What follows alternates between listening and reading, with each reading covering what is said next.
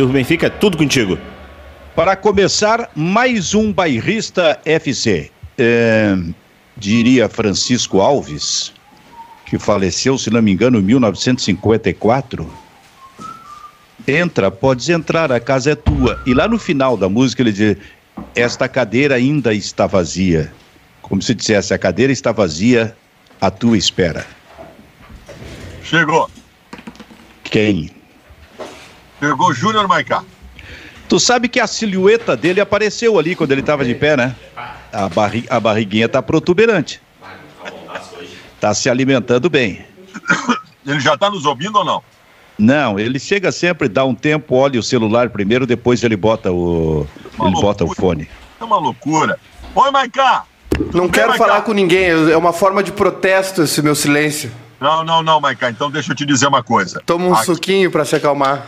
Nós somos uma família. É. Nós somos uma família aqui e não vai ser por causa de resultado de futebol é. que a gente não vai respeitar, que a gente não vai respeitar o sofrimento do outro, o momento ruim do outro. no bairrista nós somos uma família. Tanto que eu queria que a produção fizesse a gentileza é. de te alcançar um agrado especial para ter um dia melhor, para que tu tenha a possibilidade de passar um dia com, com, mais felicidade, esquecer um pouco do que aconteceu ontem. Então esse oferecimento é da nossa produção para ti. A gente gostaria que tu abrisse para a gente aí e mostrasse esse, esse trabalho bonito que foi feito pela produção para que tu te sinta bem é. no dia de hoje. O que, que é isso? É um presente, cara. É um presente. Acho que tu vai gostar. é, eu sei que. Eu sei. A caixa tá aberta. a caixa tá aberta, né? Não sei. É, é, quando a caixa tá aberta, né, Silvia? Porque o conteúdo foi alterado. Abre pra nós aí, Maica. É, é, com todo carinho. Ah, é com opa, aí, bati. Nós, nós, queremos que tu tenha um bom dia hoje. Obrigado, pode... muito obrigado. Pode...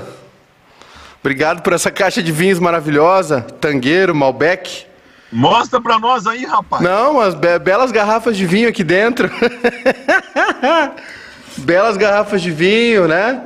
O que, que é isso aqui? Tá, Malbec, é só Malbec? O que, que é? Mas o vinho é laranja ou uva? Tem de pêssego, tem de uva. Olha aqui a canalice. Olha aqui a canalice. Vira, vira. Olha aqui a canalice. É por isso que é chamado é? de. É por isso que o grupo bairrista é chamado de Bairrinter. A produção é colorada, o Eduardo é colorado, uma vergonha. Pra adoçar o teu dia, Maiká. Muito obrigado. Muito obrigado. Tem de. O que, que é isso aqui? Pêssego, uva. Muito obrigado, viu, Baldaço? Tá bom. Tá anotado, tá anotado aqui, tá? Não, tá anotado aqui. Dorme bem, come bem, que um dia volta bem.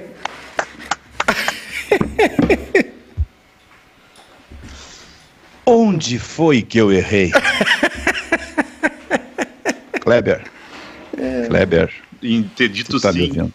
Tu aceita trabalhar com a gente no país assim, aí foi teu erro. Por que eu topei essa parceria? Pô, eu vou dizer um negócio do jeito que a Por... situação tá, viu, Silvio? Por que eu não fiquei no veículo tradicional? É, do jeito Seriedade que a... acima de tudo. Do jeito que a situação tá, uma caixa de suco não é de se desprezar, não, viu? Onde foi que eu errei? A Esther agradece. É nesse ritmo que a gente vai começar então o Bairrista FC. E é, é bom a gente não ficar muito tempo de frescura, é. porque o Maicá que sempre está atrás de notícias, ele tem que ficar atento hoje de manhã, porque existe uma informação de que há uma reunião na arena e que o, o técnico Renato Portaluppi pode demitir o presidente Romildo Bolzan a qualquer momento. A qualquer momento, o presidente Romildo Bolzan pode ser demitido pelo Renato. Então vamos ficar atentos. Aliás, a reunião está acontecendo, viu, Silvio? Deixa eu só dizer uma coisa aqui, quando tá, até para fechar então esse momento de sacanagem, hein, que o Baldasso diz que é bom ficar atento, esse tipo de coisa. Quando ele falou isso, eu, eu hum. achei que ele, ele, que ele ia dizer o seguinte: e é bom ficar atento, porque na semana que, que vem já tem o Lá e Cuidar. Meu Deus. É na semana que vem, já que começa a Sul-Americana pro é, Grêmio? Quinta-feira. Quinta-feira. Contra quem? Contra o Lá e Cuidar, na Arena, 7h15 da noite. É. O Grêmio procurou isso aí. O Grêmio, o Grêmio plantou isso aí, a gente já vai falar no programa sobre tudo isso aí, tá? Quando a gente passar por uma pauta de mais seriedade. Encerrou esse capítulo aí do suco, ô, ô Baldasso? Tem mais alguma sacanagem ainda? Eu acho que tá, tá de bom tamanho. Tá de bom tamanho. Me defende, Silvio. Kleber Grabowska, qual é a hora certa no Afeganistão nesse momento? Tens aí, não? Não, mas eu posso descobrir, vamos ver. Descobre pra gente aí. Tem volta e meia, a gente tá a hora certa pelo mundo aí. Porque afinal de contas, o Bairrista FC. São 23 e 37. Onde? Adelaide. Lá 37? Na, lá, então. Lá, em, lá ah, em Adelaide, eu acho que já, vende, já, já tem troca no comando do Grêmio. E tem, tem hora quebrada aí, então, né? É. Porque nós temos 11 e 7, então 11 e 37. Em Lisboa, Bom, 13 e 7 da tarde. Já é de tarde, viu só? Mas eu quero o Afeganistão. Fevale, Universidade Fevale, inovar é humano a partir de agora, na parceria com o grupo bairrista em que canais de comunicação? Diz aí, o Júnior Maicá. Nós estamos no YouTube, né, Silvio? Já ao vivo, em imagens, no Facebook também só em áudio no TuneIn e depois ali, meio dia e meia, 15 para uma, a gente entra aí no formato podcast também. É verdade que nós vamos ter uh, novidades revolucionárias do bairrista em Sim. relação às notificações? Sim, senhor, a partir de segunda-feira. Olha aí. Em, relação ao quê que tu te falaste, Baldassio? Em relação às nossas transmissões, nossos produtos. 18 e 38. É, 18, 38, 10 graus agora em Cabul. Não, não, 18, 38 em Cabul, Benfica. É, e 10 graus. Ah, muito bem, é. Isso é extremamente importante. Eu quero começar pela hora certa, porque isso pra gente é, é assim, uma coisa 18, mais importante 18, que qualquer. 18, 38, o fuso horário é quebrado? É que nem Adelaide. É quebrado, pois, eu tô te dizendo. Eu, então, eu, eu já tô ficando louco aqui. Não era pra ser 18 e 8? Os canais, quem, quem, tu desce os canais por onde a gente tá transmitindo, né, Maica? Falasse, sim, né? Sim, senhor. Muito bem. Então tá, fala, Kleber. Qual é o presidente aquele da, da América do Sul que, que mexeu no fuso horário do país? Também botou uma hora e meia atrasado, alguma coisa, não sei se. Hugo se Chávez? Foi Hugo Chávez foi na Chaves, Venezuela. É, Ele botou meia hora quebrado. Bom, vamos. Eu não sei nem por onde começar. Eu tô ficando louco. Ah, eu sei, Silvio. Eu tenho eu bastante coisa para dizer. Não, não, tu não vai falar hoje, tu não vai falar hoje, tu só vai ouvir. Tu, no máximo, tu vai ficar acompanhando a, a reunião aí para saber o que, que, pode acontecer. Até, a propósito, já fala sobre isso. Está acontecendo nesse momento na Arena uma reunião que pode definir o quê? Pode definir, a reunião é para discutir a permanência ou não do Renato. Quem né? participa da reunião? Não sei. Mas eu sei que Romildo Bolzan e Cláudio Oderich estão nela, né? Aliás, Silvio, eu tô com medo de abrir a geladeira e encontrar o Cláudio Oderich lá falando. Para onde eu olho, ele está falando. Quem ganha essa queda de braço?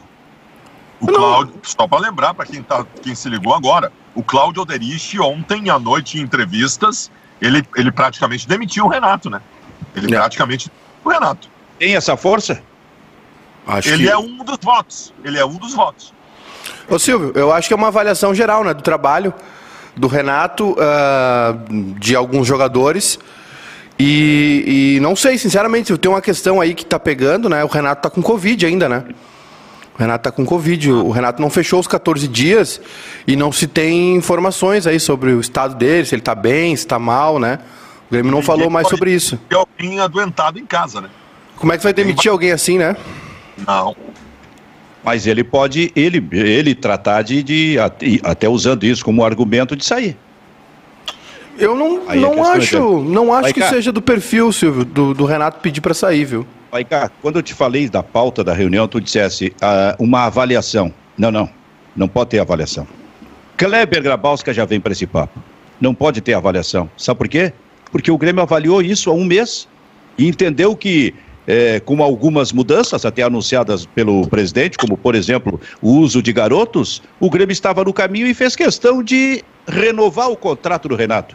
Aí, um mês depois, o Grêmio vai fazer uma avaliação, Júnior Maicá? Ô Silvio, eu acho que tem a ver com o calendário também, né? É, se, se, a gente analisar entre a, a virada da, da, temporada que terminou é, com a Copa do Brasil, né? Final de fevereiro, início de março, né? Março, 7 é, de março. 7 de março, né? É, eu acho que o Grêmio tem mais tempo agora entre Galchão, porque o Grêmio agora tem o Galchão, né? E a Sul-Americana, é, fase de grupos. Eu acho que o Grêmio tem mais tempo agora para tentar fazer uma mudança do que antes. Né? Antes o Grêmio tinha esse compromisso que ele se colocou, né? essa enrascada que ele se colocou, que foi a pré-Libertadores. Então acho que se a gente analisar a questão de tempo, né, por conta do calendário, como ele está mexido e atribulado por causa da pandemia, se o Grêmio quiser fazer uma mudança, a, a hora é agora. Né? A hora é, é, é mais propício mudar agora do que mudar na, na, no intervalo entre as duas temporadas, falando na questão do tempo, né? Agora, a avaliação, Silvio, eu acho que ela está sendo feita desde, desde a temporada passada, né? A gente está vendo é, muito, tudo que aconteceu uh, em 2000, no, na temporada 2020 do Grêmio, né? Uh, uh, o fracasso do time dentro de campo, queda de rendimento de vários jogadores. O Grêmio não fez cócega no Palmeiras nas duas finais Mas da é Copa isso, do Brasil. Se a avaliação está sendo feita desde o ano passado, o Grêmio concluiu ao renovar com o Renato que estava tudo certo. E não, agora, é... um mês depois, vai pensa em demitir? É, analisando assim não faz sentido, Silvio, mas eu acho que tem essa questão do tempo que a gente não pode desconsiderar. Né, que não teve intervalo para o Grêmio entre o final da temporada e o início da próxima, justamente porque o Grêmio tinha, tinha pressa é, para se preparar para o jogo contra o Del Valle. O Grêmio não tem leitura tática nem de calendário, né? Lá, lá, lá, lá antes da final da Copa do Brasil, o Grêmio já deveria ter se preparado para o pior. E sempre ficou assim: não, nós vamos ganhar a Copa do Brasil, nós vamos ganhar a Copa do Brasil. No fim, ficou sem nada e se meteu nessa arapuca que ontem fechou, né? O, e, e, o Grêmio está em abril, achando que está em janeiro, né? Ô, Kleber, não foi ontem que o Grêmio foi eliminado, né? O Grêmio começou a perder em 2019, Silvio. Eu acho que quando o Grêmio perde para o Flamengo por, por, naquela goleada e o Renato, eh, naquele momento, tentava rivalizar com o, o, o, Jorge Jesus e colocar o Grêmio no mesmo patamar do Flamengo, eu acho que ali começou a se mostrar que o Grêmio já não era o mesmo. Uh, saiu dali dizendo que foi um acidente, que acontece, aquelas explicações, né, Renato. 2020 foi um ano muito ruim do Grêmio, mas sempre ficou com aquele negócio: vamos, vamos chegar na Libertadores, vamos chegar na Copa do Brasil. O Grêmio de novo é atropelado na Libertadores e na Copa do Brasil vem sem nenhuma novidade, né? Não faz frente ao Palmeiras, né?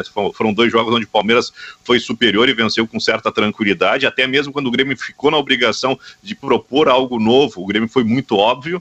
Né? E aí caiu nessa pré-Libertadores. O ano do, do Grêmio está comprometido, né? E as, eu acho que desde 2019 está acontecendo algo que o Grêmio não consegue uh, remontar, reorganizar e, se, e continua se pegando ao aquele modelo, Fabiano, lá de 2016, 2017, as duas grandes temporadas do Renato, onde o Maicon era outro jogador, né? era outro jogador, e o Grêmio parece que tem a, a ideia fixa de que precisa do Maicon para voltar a ser forte e poderoso como era. Fala, Baldasso. Tá, tirando a, a corneta e o meu clubismo de lado, algumas coisas. O Grêmio, o Grêmio aceitou ser ainda dependente de um jogador que não tem mais a menor condição física para agregar, que é o Maicon. O Grêmio, a condição estrutural hoje de comando do Grêmio é tão absurda que o Grêmio não tem vice de futebol e o Grêmio não tem diretor executivo. Para se ter ideia do ponto que se chegou do que se entregou ao Renato de autoridade dentro do clube. O Renato não obedece a ninguém, o Renato só obedece ao presidente. Isso é um absurdo também, porque as tentativas que se fez de colocar um comando no vestiário, o Renato não aceitou. Né? Quando ele dava resultado, se passava por cima dessas situações. O Grêmio não treina.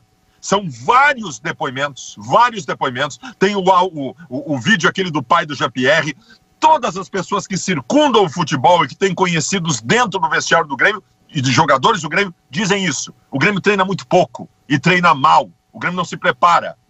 O Renato vive quase uma época de, de desistente. O Renato não tem trabalhado. Eu não estou falando agora que está doente. O Renato tem trabalhado muito pouco. O Grêmio joga mal há muito tempo. O Renato estabeleceu birras com jogadores que podem fazer a diferença e ontem o Jean-Pierre mostrou mais uma vez. E aceitam isso no Grêmio. Então é muita coisa errada, Benfica, é muita coisa errada. E para mim, para o Grêmio conseguir algum tipo de recuperação nesse momento, é obrigatório tirar o Renato. Porque esse processo está enraizado. E tu só vai conseguir mudar se tu tirar o Renato. Maiká, o que que tu acha que vai acontecer nesta, da, nessa reunião de decisão? Silvio, sinceramente, por tudo que está sendo dito, né, tudo que eu ouvi a repercussão pós-jogo, entrevistas, né? Tudo que vem do Grêmio, a tendência é que o Grêmio mude, né? Que o Grêmio uh, tire o Renato. É, eu acho que o Grêmio vai ter um problema uh, em relação a isso, que é encontrar um substituto. Hoje a gente tem, tem, tem, tem, o, tem o Thiago Nunes, né? Que está sem clube desde que saiu do Corinthians. É, a maioria dos técnicos no Brasil estão empregados. A maioria dos técnicos na América do Sul estão empregados, né? Um começo de temporada recente aí na Argentina, por exemplo, que é onde, um mercado onde uh, os clubes brasileiros têm procurado treinadores, né? O São Paulo está com o Crespo aí, por exemplo, o BKSS, que sempre foi muito falado, uh, ganhou a Recopa ontem com Defensa e Justiça, entrou no lugar do Crespo, campeão da Sul-Americana. Então o Grêmio vai ter um problema se trocar de técnico, né? A avaliação, Silvio, que eu faço é que o Grêmio tem um problema, sim, eu concordo com o Baldaço. O Grêmio tem eu, eu, eu discordo de alguns pontos do tipo. Uh, que, que, que, a gente não tem muito como dizer, né? Por exemplo, essa questão do Jean-Pierre com o Renato, acho que o Jean-Pierre também contribuiu muito para a saída dele do time. Acho que foi um problema dos dois ali, teve erro, falhas dos dois lados. É, mas, de uma maneira geral, a gente tem uma avaliação ruim de tudo que vem acontecendo no Grêmio. Ficou muito confortável, já falei isso aqui, ficou muito confortável para a direção do Grêmio ter o Renato como um escudo, né? ter um Renato como um para-raio. E, e, acabou que o futebol do Grêmio foi, eh, aos poucos, se desestruturando. Né? O futebol, eu digo departamento de futebol. O Grêmio, ano passado, teve uma figura decorativa, como vice de futebol, que era o Paulo Luz, que só servia para dar entrevistas. Esse, essa temporada veio com essa ideia estapafúrdia do CEO do clube. Vejam bem, o CEO do clube se aproximar do futebol. Né? Então, não faz sentido. O Grêmio não tem executivo de futebol, o Grêmio não tem vice de futebol né? uma tradição no clube, a gente lembra do Cacalo, a gente lembra de tantos outros. E aí o resultado o Grêmio vai colhendo, né, Silvio? Contratações erradas, é, não parece que não tem uma discussão aí sobre o time. Aí a gente vê absurdos, como o de ontem, que o Luiz Fernando entra no time e o Léo Chu fica de fora. Né? A gente citou o exemplo aqui do Renato Paiva, é, é, é, que eu gostei muito, né? Que é, to, sempre antes dos jogos ele, ele bate com, com a direção, o time que vai jogar, ele explica por que, que ele escalou, vai escalar o time daquela maneira, né? Falando do adversário. E, e o argumento deles é esse, porque é, do, do, o argumento do Renato Paiva, técnico do Independente do Vale, é esse, para que eles tenham subsídios para avaliar o meu resultado. Né? Olhar só para o resultado é muito ruim. E eu acho que o Grêmio fez isso. Eu acho que o Grêmio uh, esvaziou o departamento de futebol, desestruturou o seu futebol, acabou ficando uma coisa muito solta, né? Na mão de um e de outro. Aquela velha história do Renato de tem problema, liga direto para o presidente, queimando etapas na, na, hierarquia do Grêmio. Renato é muito grande, né? É imenso dentro da história do Grêmio. Uh, uh, dificilmente a gente vai ver alguém com mais história na, na, né, no Grêmio para fazer o que o Renato fez. Acho que vai demorar muitas décadas para pintar alguém assim. Só que a avaliação precisa ser feita. Né? Eu achava, eu achava a, a, renovação do Renato, eu gosto da permanência do Renato, acho que a renovação do Renato, para mim, faria, fazia sentido, porque os resultados, de uma maneira ou outra, são bons. Né? Eu sei que o torcedor do Grêmio vai entender errado isso, mas o Grêmio, dentro de um cenário onde tem Flamengo e Palmeiras e mais times com grana, o Grêmio está sempre brigando, estava há cinco anos brigando, só que o Grêmio deixou chegar numa situação limite. Né? E aí não adianta ter o Renato ou outro treinador. Se o Grêmio não tiver vice de futebol, não tiver departamento de futebol estruturado, análise de desempenho, né? Uh, pesquisa para fazer as contratações. As contratações do Grêmio parecem no faro, né? quem o Renato conhece, o Thiago Neves é vizinho de condomínio, aquela coisa. Aí a coisa degringolou realmente. Então, uh, esse festival de, de incompetência, bagunça que o Grêmio transformou o seu departamento de futebol, está cobrando seu preço. E eu acho que o preço do Grêmio começou a ser cobrado na última temporada, né? e o resultado veio ontem com ficando fora da Libertadores depois de cinco anos. O que, que tu ia dizer, Baldaço? Não, não. Uh, é isso, eu, eu acho.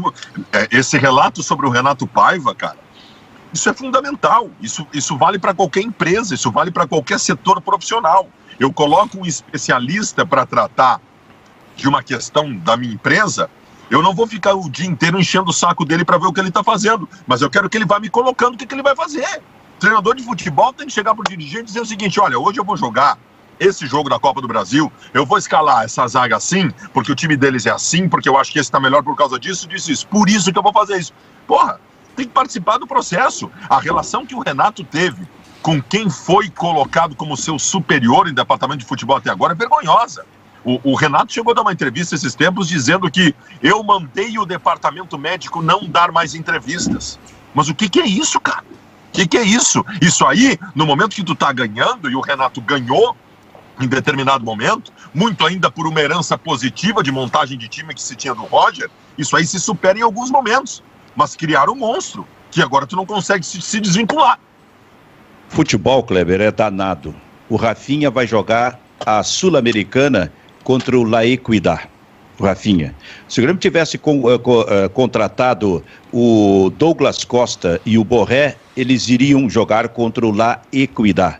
E o Grêmio, é bom que se diga, deixou, é uma expressão que eu uso muito aqui, o torcedor sonhar com estas grandes contratações, uh, que acabaram não vindo. e que até foi, nesse aspecto, melhor para o Grêmio. Agora, o, o futebol realmente é danado, ele deixa lições. Mas eu quero, acima de mais tudo, Cleber. Mais o, qual, qual é? O Grêmio com essa eliminação na Libertadores, agora ele tem prioridade, eh, tem, tem a, obrigação, aliás, de priorizar aquilo que ele não gosta, que é o Campeonato Brasileiro. Né? O desleixo do Grêmio, o descaso do Grêmio pelo Campeonato Brasileiro, fez com que o Grêmio se metesse onde se meteu, né? e está pagando o pato agora. Uh, e nesse ano, o Campeonato Brasileiro passa a ser a competição mais importante, mais que Copa do Brasil. E, né, Copa do Brasil, o Grêmio chega todo ano, é finalista, é, tem, tem, tem cinco títulos. Né, Campeonato Brasileiro é a grande prova do Grêmio, é a grande prova de recuperação e reerguimento. Como o Grêmio errou nisso aí, hein? E ninguém pode dizer assim, ah, vocês estão falando agora. Não, há muito tempo a gente fala sobre isso. Eu acho que lá desde final de 2018, 2019 a, a, bronca mais recente, mais forte, né, é, é, Grêmio e Ceará. Segundo jogo, Renato voltando da, das, férias, das férias, não, do, do, recolhimento com Covid, num período em que ele jogava futebol lá no Rio de Janeiro. Na, na, segunda rodada da retomada do futebol, o Grêmio ganhou do Fluminense, se eu não me engano, uh, no domingo. Aí na quarta-feira tinha jogo com o Ceará. O Renato disse que até eu tô cansado. Ora, pelo amor é. de Deus. É verdade, isso aí virou um símbolo. Agora, eu estava dizendo o seguinte: o futebol deixa lições e deixou mais uma. Aliás, mostrou mais uma ontem. É, uma coisa que a, com a qual a gente já tem convivido aqui. O Renato ontem desrespeitou o presidente do Grêmio. Porque o presidente do Grêmio, é bem verdade, que em determinado momento, até ouvindo os argumentos do Renato, acabou por trazer o Rafinha. E não foi um erro, até pelo contrato feito, o Rafinha fica tão somente até o final do ano. Ali o presidente ouviu o Renato. Mas o presidente já tinha mandado o recado. Este é o momento de usar garotos das categorias de base. Não esperar que eles façam, e aí é, sou eu que estou dizendo, que eles façam 22, 23 anos de idade para ter oportunidade. Com 18, com 17 já tem jogador jogando a Libertadores da América e marcando positivamente na Libertadores da América. Então, era momento de usar os garotos. E o jogo de ontem mostrou, na minha opinião, um desrespeito do Renato com este pensamento do presidente Romildo Bolzan. O Renato simplesmente passou por cima do presidente. Quando? Quando no segundo tempo, e o Maicá fez esta referência há pouco tempo, ele, ao, ele, ao, invés, ao invés de colocar o Léo Chu, que era certo e que está dando certo, ele foi lá e colocou o Luiz Fernando. Desrespeitou o presidente. Mas desrespeitou de uma outra maneira também.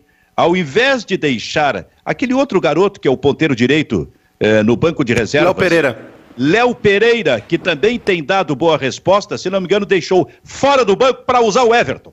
Sim. Para usar o Everton.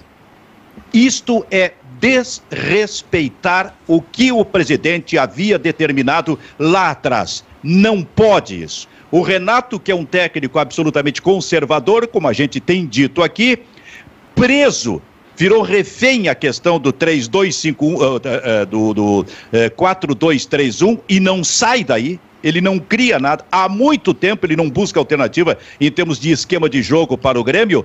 O Renato é preso também pelo seu conservadorismo a esta questão. Na... Antes dos garotos, vamos colocar os experientes. Estes é que vão resolver e não resolvem. O Everton não resolve, ele veio para cá pro programa e não resolve. O Luiz Fernando veio pro programa e não resolve. Então o Renato, nesse aspecto, na minha opinião, futebol deixa lições. Desrespeitou ontem o presidente Romildo Bolzan. Ô Silvio, mas aí, é, é, aí a gente chega naquele ponto, né?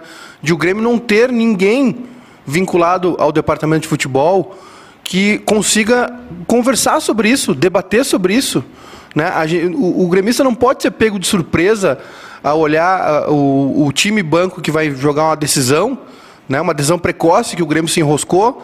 Uh, uh, não pode ser pego de surpresa com, um, um, com o Léo Pereira fora do banco com o Everton dentro.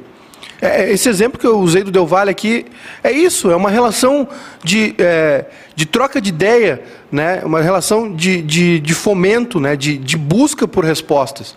E o Grêmio, olha, ficou muito confortável para todo mundo. Ficou confortável para o Renato ficar lá no vestiário dando ordem, ficou confortável para a direção do Grêmio não se envolver, né? porque o Renato é um grande para-raio. O Renato é, é, também serve como escudo para a direção do Grêmio. Então, ficou muito confortável para todo mundo. E aí o, o gremista, o torcedor gremista não tem respostas. Ele não sabe, por exemplo, a gente não sabe se o Léo Pereira ficou fora do banco ontem por lesão, porque o Renato mandou o departamento médico não informar quem está machucado, quem não está. A gente tem o Léo Gomes de fora desde o jogo aquela semifinal contra o Atlético Paranaense, setembro de 2019. Setembro de 2019, um lateral direito do Grêmio machucou e não volta e ninguém explica a situação. O Guilherme Guedes ontem ficou no banco, né? Depois, desde o ano passado, desde a volta do futebol em julho do ano passado.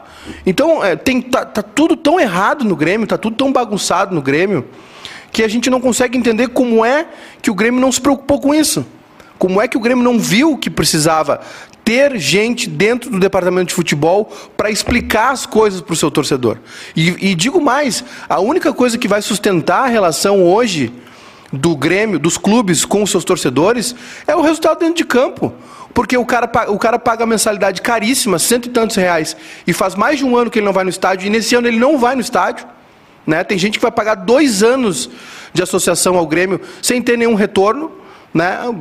O Grêmio não investe em marketing, o Grêmio não investe em comunicação, o Grêmio não investe. É, é, o, o, que o, o que o sócio ganha é entrada no estádio né? e um desconto na loja para gastar mais. Então a relação do Grêmio hoje com o seu torcedor, ela não existe.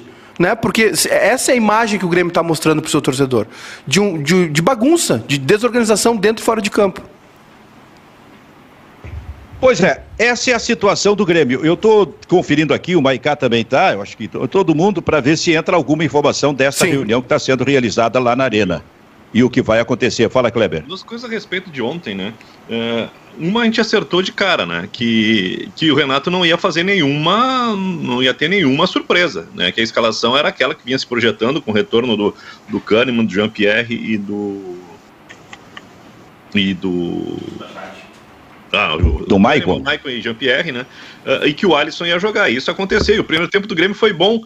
Né? Mas a gente já viu no, no finalzinho do primeiro tempo, aí pelos 30, 35, principalmente em algumas movimentações que envolveram os laterais do Independiente Del Valle, que o Independiente Del Valle começou a encarar o Grêmio. Então, aquele gol mesmo sendo de falta, ele já é reflexo de uma reação. E o Grêmio parece que não tem leitura tática. O Grêmio é um esquema só, uma escalação só. Né? O Independiente, o adversário, de uma maneira geral, muda, né? vem com uma outra postura, vem com uma outra ideia, e o Grêmio demora demais para tomar uma iniciativa. E quando faz alguma, toma alguma providência, ela me parece ser muito óbvia. Ontem foi troca de jogador por jogador e geralmente desarruma o time, não vem com uma proposta diferente, não tem um, né, um, uma carta na manga para mudar a história do jogo. Clebinho, acho, que isso, acho que isso também é um, é um, é um problema rotineiro do Grêmio. O, o Del Valle mudou de esquema quatro vezes ontem durante o jogo, que eu contei que eu contei, o Del Valle mudou quatro vezes. Ele começou com três zagueiros, depois passou para cinco, depois passou para um 4-2-3-1, no segundo tempo ele voltou, uh, depois do, do 1 a 1 voltou a, a, a, uma linha de 5 também. E aí depois que o Grêmio teve o jogador expulso, aí virou uma pelada, né? Ali acabou. Né? A questão, o segundo gol era questão de tempo. E, e o Grêmio é, é, sempre a mesma ideia, né? O Grêmio não, não tem. O Grêmio não tem repertório, o Grêmio não tem. Não, não contra-ataca, ele não tem o, o antídoto, né, para quando ele sofre alguma agressão. A única é só, resposta. É só uma ideia, não tem plano B nunca. A, a, a, ideia do Grêmio é sempre essa: é ficar com a bola no pé, né, dependendo do Maicon e do Jean-Pierre. E aí, quando um time lê, né, o, o, Del Valle sentiu começa bem o jogo, depois ele sente, né? A partir de uns 10, 15 minutos ele sente ali a mudança do Grêmio, se, se retrai e aí o cara não parou de mudar o time. Não parou de mudar o time até achar uma forma correta de jogar. E foi exatamente o que o Clebinho disse. O gol de falta foi uma consequência. O Del Valle começou a sair. E, e quando vai para o intervalo e volta, o Grêmio volta igual, o Del Valle volta completamente diferente. Né? Substituição teve só uma, que foi o Caicedo que machucou o nariz. Não teve nenhuma. O Del Valle não fez nenhuma substituição para mudar o jogo. Mas ele volta do intervalo totalmente diferente, Silvio.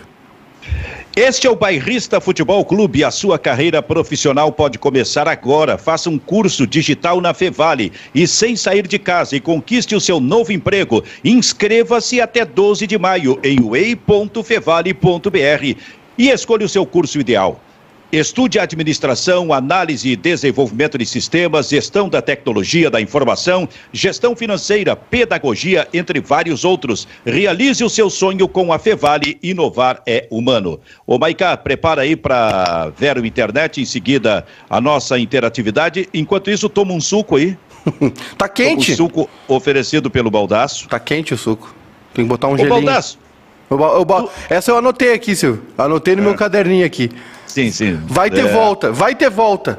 Vai, vai, vai. Tomara que vocês não estejam velhinhos quando sair essa volta aí. Que o Grêmio encontre logo essa solução. Olha aqui, como é que foi? Essa caixa chegou aí para ti? Foi tu que mandou mesmo, Baldaço? É pura sacanagem? Um trabalho em conjunto com a nossa produção do programa. produção, produção vermelha do programa, digamos assim. Ah, perfeito. Outra coisa, onde tu fez a tua live, ou pelo menos um vídeo lá, tomando suco del Vale, esse tipo, esse tipo de coisa aí, tu, tu, comprou, tu foi no mercado e comprou com essa esperança, e se não dá certo? Não, tu não, tu não tá entendendo o que, que eu fiz. Eu não só comprei o suco, ó, ontem ao meio-dia eu comprei o meu suquinho para fazer aquele vídeo, que eu sabia que ia viralizar, como eu comprei várias caixas de suco para esperar os pedreiros da minha obra hoje de manhã. Eles chegaram às sete horas no trabalho, tinha uma mesa na frente da obra com várias caixinhas de suco, deu vale os copinhos para eles tomarem. É tudo gremista? Eu com isso, cara. Todos são gremistas? São gremistas todos? Quase todos, só tem um colorado, o resto tudo gremista. Normal, que essa obra... normal, né, Silvio? A proporção correta de torcedores, mais gremistas. Por isso que essa obra não termina nunca. É verdade. Esse troço vai até o ano que vem. o Fabiano conseguiu liberar o estoque de suco Del Valle. Eu quero ver ele liberar os foguetes que ele comprou para festejar o campeonato brasileiro do ano passado. Mas olha só, eu, sério mesmo, cara, seria interessante alguém. É, essa é uma boa matéria, tá? Essa é uma boa matéria com o pessoal da, do departamento de marketing desse suco, porque deve ter esgotado nas prateleiras. Porque hoje o que deve ter tido de Colorado que comprou, nas, deve ter zerado nas prateleiras para dar, para tirar sarro de um gremista. É uma jogada espontânea de marketing, o suco não tem nada a ver com isso, que simplesmente o, o, é maravilhosa, né? O Del, o Del Valle, ele não, ele não eliminou o Corinthians também numa Sul-Americana, algo assim? Eliminou. Não foi numa é. pré? Não foi numa pré, não foi? Eu acho que é. O Corinthians, acho que o Corinthians caiu duas vezes, o São Paulo uma, o Chapecoense uma e agora o Grêmio, né? Eu acho que em duas, em, em duas delas é o Independente Del Vale. Então essa marca, essa marca é indigesta para pré-Libertadores. Né? O Benfica segue falando do Grêmio porque eu não tô afim de me incomodar hoje, porque eu vou reclamar de um time que ganhou de 6 a 1 E o pessoal vai me xingar. E eu tenho. Inter... É isso aí, é. Silvio. Eu tenho superchat aqui. Então tá, internet, fibra com ultra velocidade e o melhor do cinema. Então diz aí, Maiká. O Charles Dish mandou aqui: sou Santista, mas é estranho ver o Grêmio acomodado, aceitando a derrota. Acho que o Renato se desgastou, disse o Charles Dish aqui. Tá na tela, viu? O superchat vai pra tela aqui. Só não pode escrever palavrão nem bagacerice, né? E o Yuri Antunes também mandou um superchat, mas não mandou frase nenhuma, só mandou o superchat aí para ajudar a rapaziada. E lembrando, Silvio, né, que a gente está com uma, uma, uma, audiência legal aqui nos assistindo. Quem ainda não se inscreveu no canal, por favor, vai lá, se inscreva, né? No canal do Bahia. Deixa um like aí na nossa, na nossa, na nossa live aqui também, né? A gente está com quase 700 pessoas, tem só 150 likes na nossa, na nossa live aqui. Só dá um curtir ali, né? Muito bem. O o que que tu vai criticar num time que ganhou de 6 a 1 Ó, Só para dizer o seguinte, a gente segue acompanhando tudo aí que está acontecendo em relação a essa reunião do Grêmio. Se entrar informação, nós vamos dar aqui. Hein, Baldaço? Então deixa eu elogiar algumas coisas primeiro. Não só a grande vitória, o Galhardo fazendo três gols, seis gols é sempre muito expressivo tal. E eu quero fazer um elogio tático ao Miguel Ángel Ramírez. Ontem ele mostrou ser um técnico maleável. Ontem ele fez um movimento tático que eu gostei bastante. Não que tenha, que tenha sido o principal ponto positivo da partida, mas um movimento tático mostrando que ele está afim de adequar o esquema dele ao grupo. O que, que ele fez?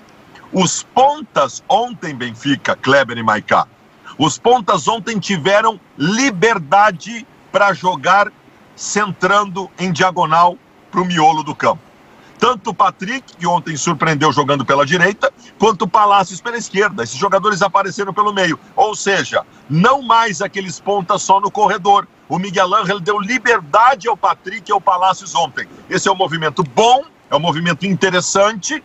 Ele pode fazer com que haja mais naturalidade desse desenvolvimento de meio campo, porque o Inter não tem pontas, o Inter tem mais jogadores de meio. Então gostei, legal. O que, que eu não gostei? Cara, eu vou ser definitivo com vocês, tá? Eu vou ser definitivo. Eu, eu, eu tenho horror a essa saída de bola. Horror. Eu tenho pavor dessa saída de bola. E, e acho que não vai dar certo. Tenho horror essa saída de bola. Ontem, quando o Heitor marca aquele golaço, o Aimoré, com todo respeito, o Aimoré inqualificável, né? O Aimoré de qualidade técnica muito baixa. Foi o, Ama, foi o Aimoré avançar um pouco as suas linhas ofensivas, que o Internacional se embananou todo. O Aimoré construiu chance de gol. O Dourado, o Dourado, Dourado errou, Dourado errou, Dourado errou um passe dentro da grande área. Não, não, um terror. Essa saída de bola é um terror. Eu, eu odeio essa saída de bola. Então, no, se tu faz ontem, com essa saída de bola, se tu pega o Flamengo, tu toma oito. Oito tu toma. Não é nem cinco nem seis, tu toma oito. Então eu acho que tinha que rever isso aí, cara. Mas fica a grande vitória, com coisas boas e coisas ruins.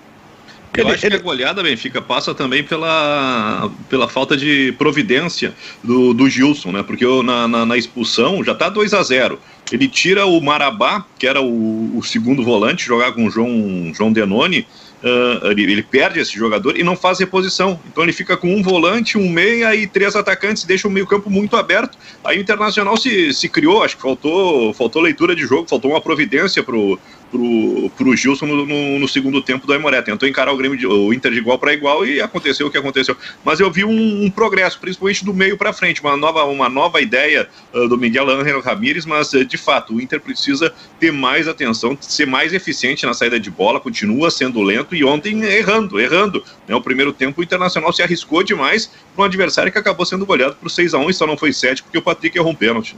Eu não sei se vai resolver isso aí é, isso passa pelas características dos jogadores, né? E, e, até pela, pela questão individual deles também.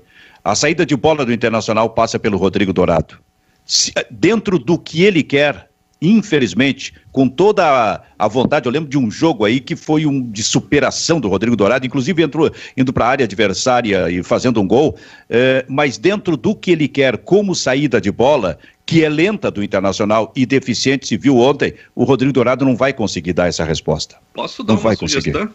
Qual é, Kleber? O, o Cuesta está fora do próximo jogo.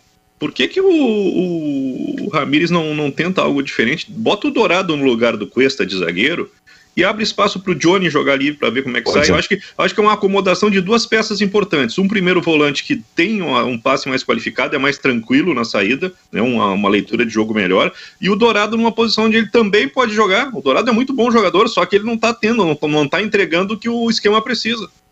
Ontem estavam no banco de reservas o Marcos Guilherme e o Lindoso. E ficaram de fora do banco o Johnny e o Pego. Eu não tenho informações sobre lesão desses dois meninos. E não tendo essa informação, eu digo para vocês, isso é um assinte. Isso é um absurdo. Tu acabou de citar o Johnny como possibilidade no meio-campo. O Johnny ficou atrás do Lindoso e sobrou do banco de reservas. Isso não é o aproveitamento de jovens que me prometeram. O Johnny e o Johnny e o Peglow estão entre os mais promissores jogadores do Internacional e sobraram do banco ontem para Marcos Guilherme e Lindoso. Está errado não é não não não apenas não é um aproveitamento de jovens, como é acima de tudo o aproveitamento de experientes que já mostraram que não tem qualidade. Sabe? E nesse momento em que o Internacional é, precisa diminuir as suas despesas, e que começou lá por funcionários que ganham R$ 1.500 por mês, o Internacional, e aí está uma notícia é, positiva, o Rodinei não vai ficar, o Internacional não pode contar com o Lindoso. Não pode contar com o Marcos Guilherme. Eles não vão dar resposta. É a mesma coisa que os jogadores do Grêmio experientes, que o Renato usou, colocou no jogo, tem colocado no time do Grêmio, que não, não dão resposta. Esses dois do Internacional não darão resposta. Então, também no Internacional, o técnico precisa explicar isso aí para a direção. Né? Por que usar tanto? É, se a gente já sabe o que, que vai sair dali.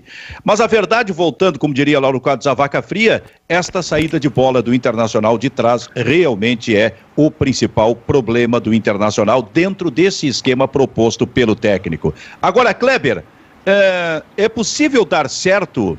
Porque eu acho assim, ó, ele já, para mim, ele definiu quais são os seus ponteiros titulares no jogo de ontem.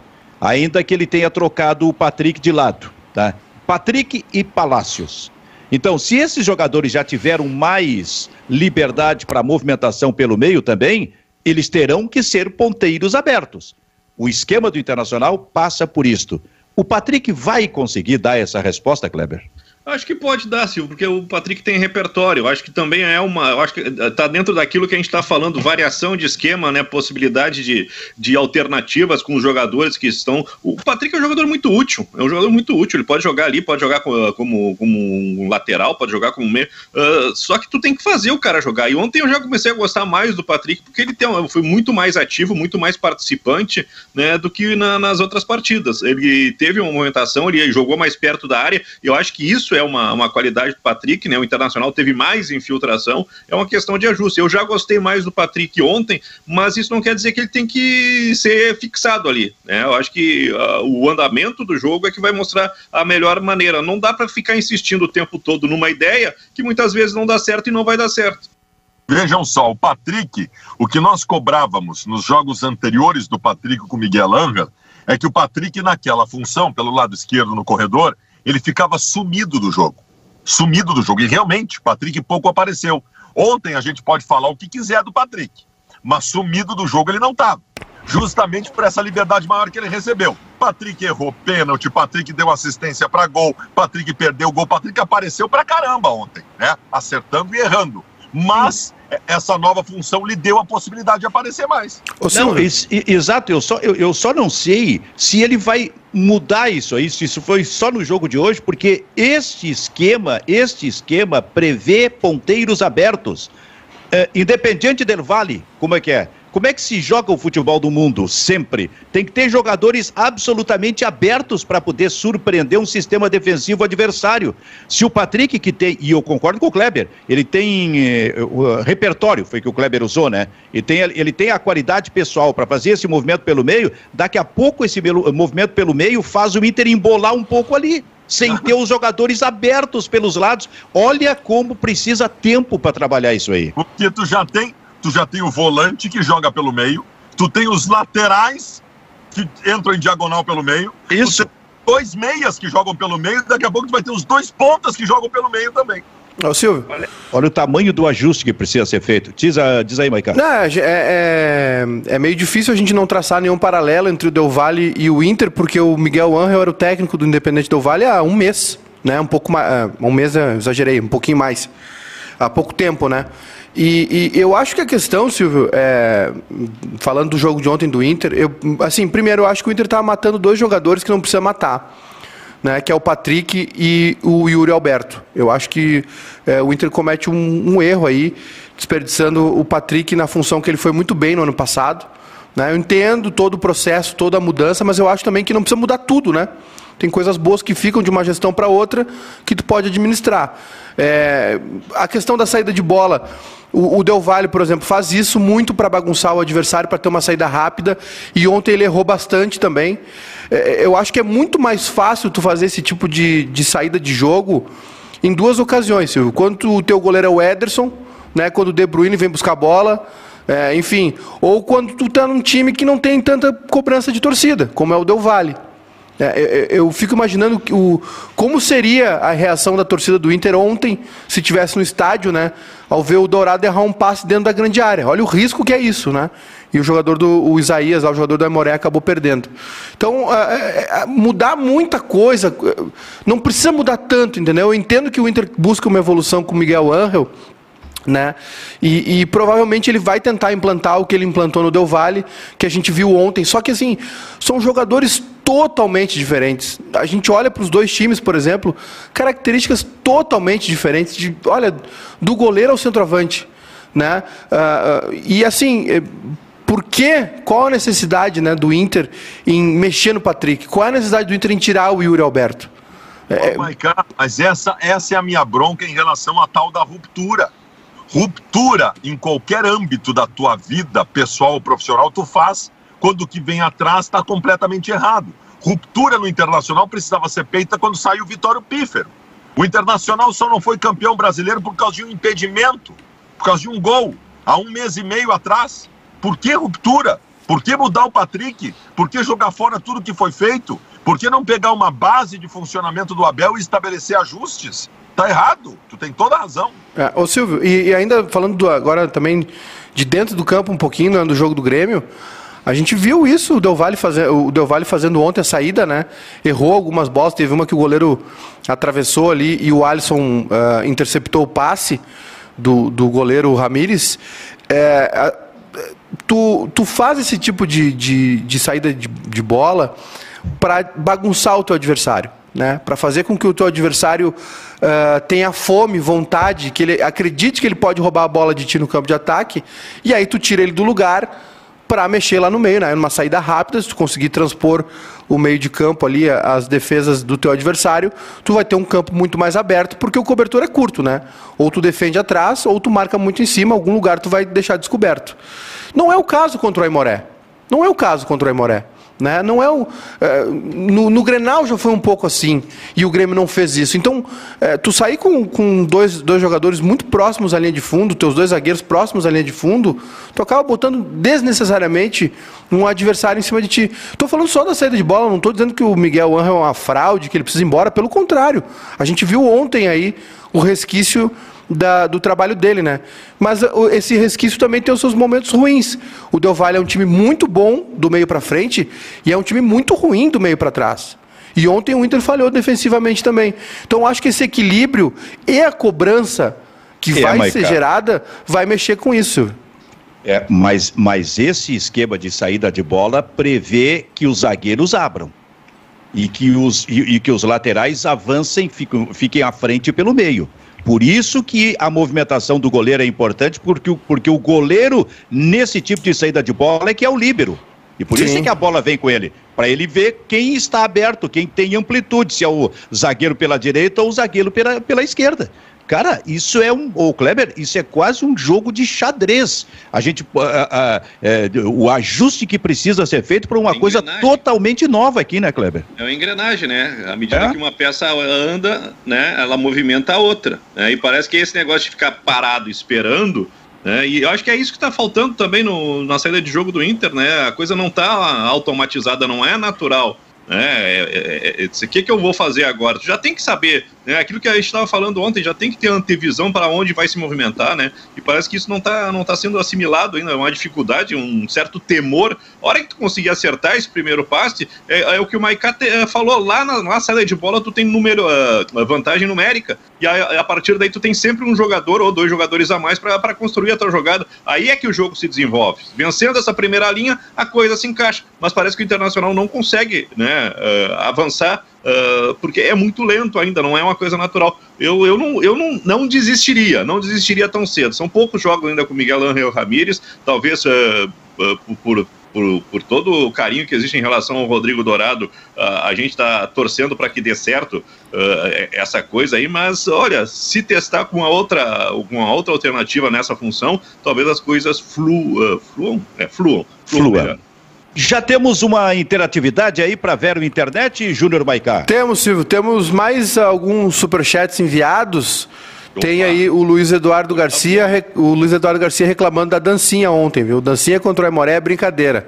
Quero taça no armário e medalha no peito. Enquanto isso, baixar a bolinha. Tava, tá na bronca o Luiz Eduardo ontem com a dança lá na hora do gol, no final do jogo. É que teve um vídeo, né, que o Inter gravou no final do jogo com o Heitor e o Galhardo dançando. E tem a a reminiscência aí, né, Silvio, recente, ele, ele, da lancha, né?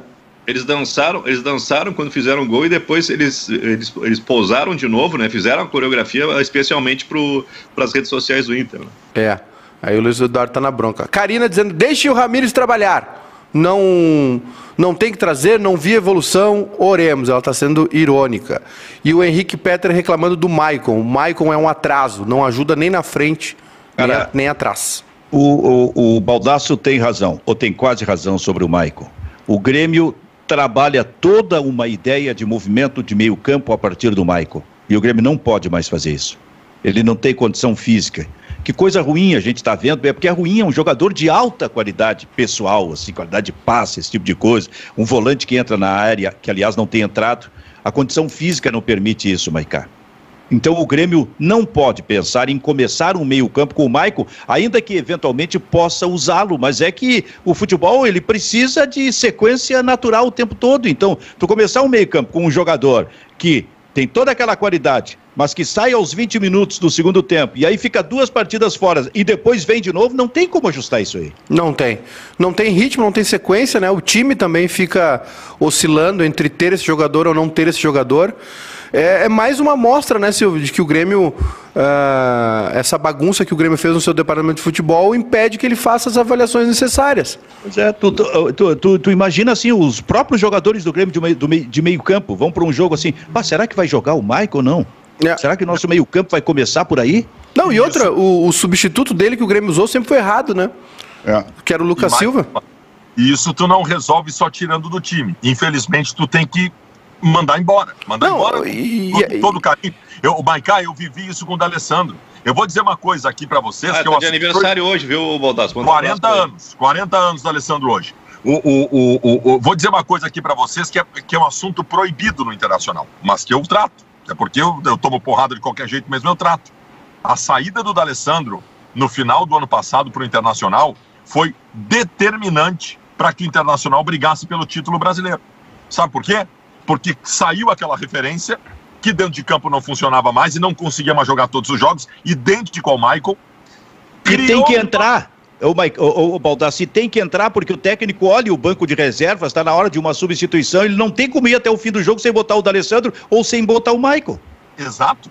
E outra, e outra, oxigenou o vestiário em lideranças. Nós vimos surgir o Moisés como líder, o Lomba como líder, o Danilo Fernandes, dos, naquelas imagens de bastidores que, que, ficam abafadas quando tu tem o Michael e o D'Alessandro no grupo. Coisa Foi boa, né? absolutamente né? salutar a saída do D'Alessandro para que o Inter quase tivesse sido campeão brasileiro. É, eu acho, Silvio, é, que o principal problema do Grêmio é não ter um jogador com características, né? Porque é, como o Grêmio só o tem. O Guilherme não, não floresceu como liderança também no vestiário do Inter. olha, olha, os, olha os exemplos que o Fabiano, o Fabiano me traz. Tu tá muito azul hoje, hein, Kleber? Tu tá muito azul não, hoje. Não, não, para, para. Eu, deixa, deixa eu dizer para vocês. É, o, o, isso é só mais uma amostra né, de, de tudo que está acontecendo de errado no Grêmio. Porque o Grêmio é, escolhe o substituto do jogador errado, não contrata um jogador com característica parecida, e o jogador que tem da base que foi bem no ano passado, teve bons momentos, que foi o Darlan, não recebe sequência. Não recebe chance. Aí tem um outro guri surgindo, que é o Fernando Henrique, e o Grêmio já matou ele. Porque veio agora o Thiago Santos também, ele, que é um jogador parecido Cara, com o Lucas o Silva. Não, o Grêmio não pode matar o Fernando Henrique, Maicá. Mas Pelo vai, amor de Deus, mas vai. Sabe?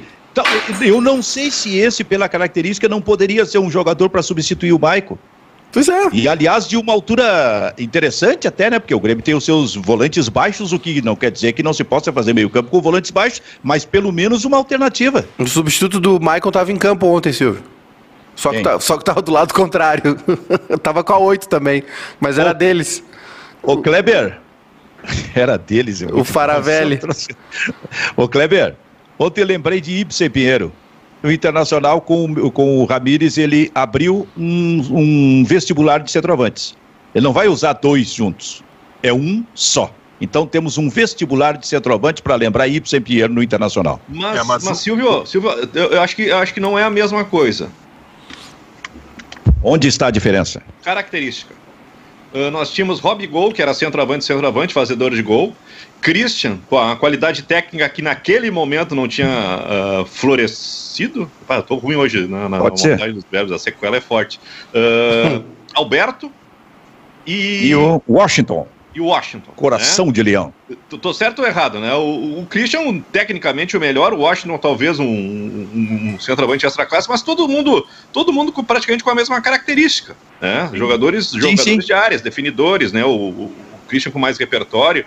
Uh, o Washington naquele momento não era tudo isso que, que acabou sendo, né? A passagem dele pelo Atlético Paranaense amadurece é, isso e ele se transforma em ídolo no Fluminense.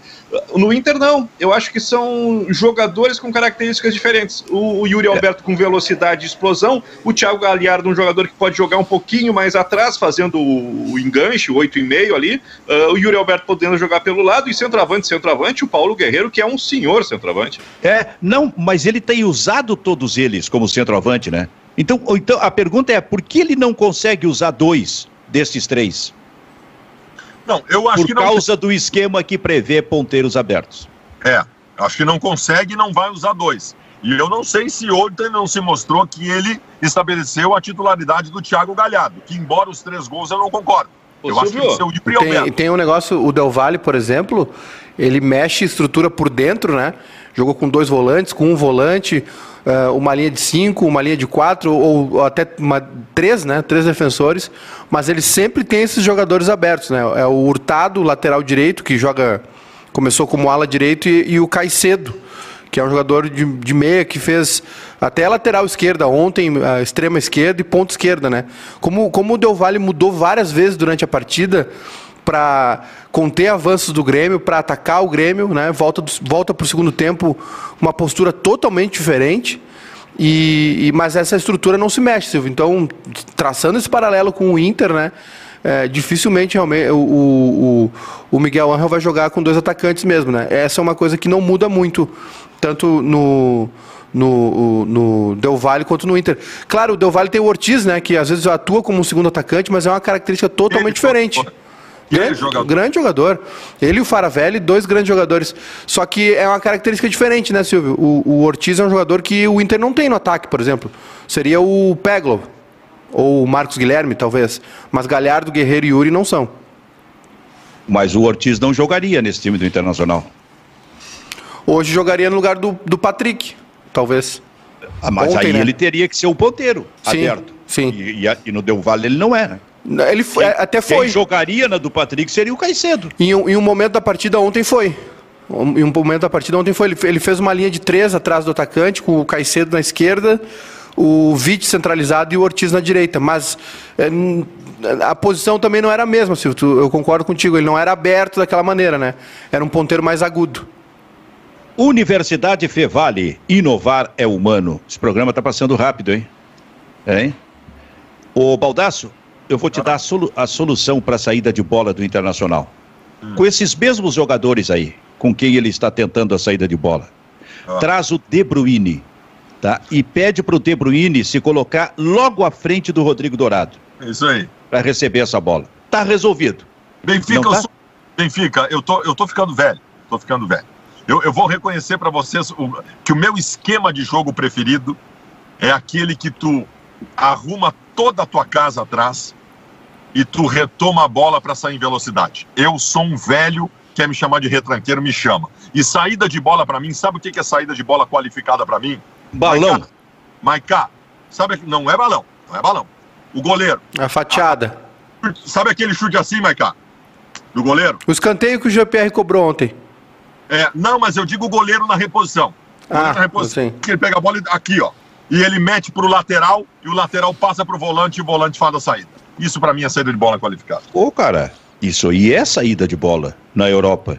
O Ederson, que foi citado aí, ele faz isso para colocar um dos pontas em ação. Para pe pegar um dos ponteiros, mas o goleiro precisa saber sair jogando, né? É. O Ô, Kleber, o, se acho... o De Bruyne resolve, não? Ou o De Bruyne só resolve no Manchester City? Ah, acho que é jogador de um time sócio. acho que é perda de tempo. tu acha, ué, cara? É, porra, meu Deus, se botar ele de goleiro ele resolve. Mas, Silvio, eu acho que tem uma questão que é a seguinte, né? É, é, tem, tem a, a, saída de bola por baixo, todos os times estão fazendo. Né? O Grêmio faz, o Inter faz, todos os times estão fazendo a saída de bola por baixo a gente já não vê mais aquela quantidade de bico para frente, né? De, de balão para cima. Eu sou do tempo do goleiro dando um balão. Sim. Que assim, ó, o melhor goleiro é o que melhor desce o balão. Sabe, um balão que ia lá, assim, lá no meio, no meio campo, mas com balão e caísse praticamente no meio, do, exatamente na, na linha ali do meio campo. Eu isso, acho, eu, eu acho que, era maravilhoso. Eu acho que o problema não está na saída de bola com os pés. Eu acho que o problema está na saída de bola com os zagueiros encostados na linha de fundo. Ah, que, pois... que é algo que o Del Valle fez ontem. Né? Isso eu acho um exagero. Ah. O Fernando Diniz também faz, o São Paulo segue fazendo com o Crespo, né? O Grêmio, so, o Grêmio... Mas, mas, o City ele abre os zagueiros, Maicá exatamente para ter esse espaço, essa amplitude. Bah, Silvio, mas é... se tu fecha com os zagueiros, o espaço fica muito curto, favorecendo a marcação adiantada do adversário. Eu sei, mas é, Silvio, eu... Mas realmente tem que treinar muito. É, o, pro, o problema dessa história toda é que é o City, né? Que tem, tem o Guardiola não, e tem um elenco não, Mas não é só isso, Maicá. O, o problema para mim, e, e, aí os técnicos, inclusive, me. me eu, quando, quando, eu digo técnico, porque eu já falei com dois ou três a respeito disso. Eles não concordam com isso. Para mim, isso passa pela, pela interpretação do jogador brasileiro, a leitura de jogo do jogador brasileiro jogando aqui no futebol brasileiro. Me parece que ele tem dificuldade para pegar isso aí. Precisa realmente de muito trabalho. Aí, nesse caso, tu tens razão, é melhor facilitar. É, eu acho, assim, o Grêmio faz isso direto, né? Sai com os zagueiros dentro da grande área. Às vezes, muitas vezes o Matheus Henrique uh, pega essa bola e arranca com ela centralizado, né? Por dentro. Não e... tá dando certo. É, não. É, eu acho que os times fazem isso. Eu acho que tem um certo preciosismo, né? Um exagero. E, e, e eu vejo o Inter usando muito o goleiro mais como uma necessidade. E é normal usar o goleiro, e que bom que o Inter tem um goleiro que sabe jogar com os pés. Né? O, o Lomba foi muito bem no Grenal com os pés, por exemplo, onde ele foi muito acionado. Agora, eu acho que o, o, o problema é que o Inter está acionando demais o goleiro, porque quando ele chega no meio de campo, ele não tem criatividade para mexer com o adversário. Coisa que o Del Valle faz. O Del Valle, quando consegue chegar no meio de campo com a bola, ele, consegue, ele conseguiu bagunçar o Grêmio. Né? Ele conseguiu levar o Grêmio de um lado para o outro. Claro, o Grêmio teve seus problemas também. Né? O Grêmio jogou as duas partidas com dois volantes, com meio campo pouco povoado. Ontem optou né, por atacar muito no primeiro tempo, e aí a gente viu o Maicon várias vezes fora do lugar. O Michael tem uma dificuldade imensa na recomposição, jogador mais lento. Mas o Del Valle conseguia fazer isso. O Del Valle tem um, uma mecânica mais ensaiada, né, mais azeitada. Ele, ele, muita inversão de bola, né, sempre com o jogador aparecendo, sempre com o jogador livre, muita intensidade, jogador se mexendo, flutuando toda hora. A gente vê o Inter com o Cuesta chegando na linha do meio-campo, ou o Lucas Ribeiro, ou o Zé Gabriel, e o time postado parado no campo de ataque. Foi o que aconteceu no Grenal, por exemplo. Aí o Inter voltava, eu acionava o Lomba, né? Exatamente. Exatamente. O problema do Inter não tá, eu acho que, claro, a saída de bola tá muito arriscada, pode ser um pouco menos arriscada, mas eu acho que o problema do Inter tá no meio de campo, né, do meio para frente. Ele não consegue bagunçar o adversário, por isso que ele volta tanta bola. Kleber Grabowski, um destaque para fechar, Kleber. Defesa e Justiça conseguiu o título de ontem em cima do Palmeiras, né? E acho que jogou melhor as duas partidas. Acho que o Palmeiras ele se empolgou demais com a decisão contra o Flamengo e não se preparou para o enfrentamento contra os argentinos. Por mais que a gente ache que o futebol brasileiro, com o investimento que tem, é um futebol super poderoso, eu acho que ainda precisa amadurecer um pouquinho mais no, no tipo de confronto, de enfrentamento. O Palmeiras foi muito mal no Mundial e foi mal de novo na Recopa Sul-Americana, que não é uma competição tão difícil assim, Silvio. O que está mostrando aí, Baldasso? Não, não, nada. Não, o recado posso dar no mostrando a tatuagem, hein? O, posso o... final, Benfica? Oi? É? Posso dar meu recado final? Pode. Meu recado final é o seguinte: quando você for escolher sucos, escolha o que tem a polpa de fruta, hum. não só a aromatização, que aí é artificial. Então fica o recado para todo mundo que está comprando suco hoje: aquele com a polpa da fruta é o mais natural, ou então o 100% natural. Então, na escolha dos sucos, faça isso. Ah, mas pode fazer o merchandising aqui. Qual é o suco, afinal? Eu não sei. O Del Valle. Ô Silvio, a, a, as informações que estão chegando lá dessa reunião é Oi. que tem, tem muita pressão, né? Uh, pela saída do Renato, mas que o Romildo quer a permanência do Renato e a última palavra é dele. Então o Renato permanece. Pela leitura que eu, pela leitura que eu estou fazendo que das informações que estão chegando, é que alguns dirigentes estão tentando convencer o Romildo a tirar o Renato. Pelo jeito é isso, né?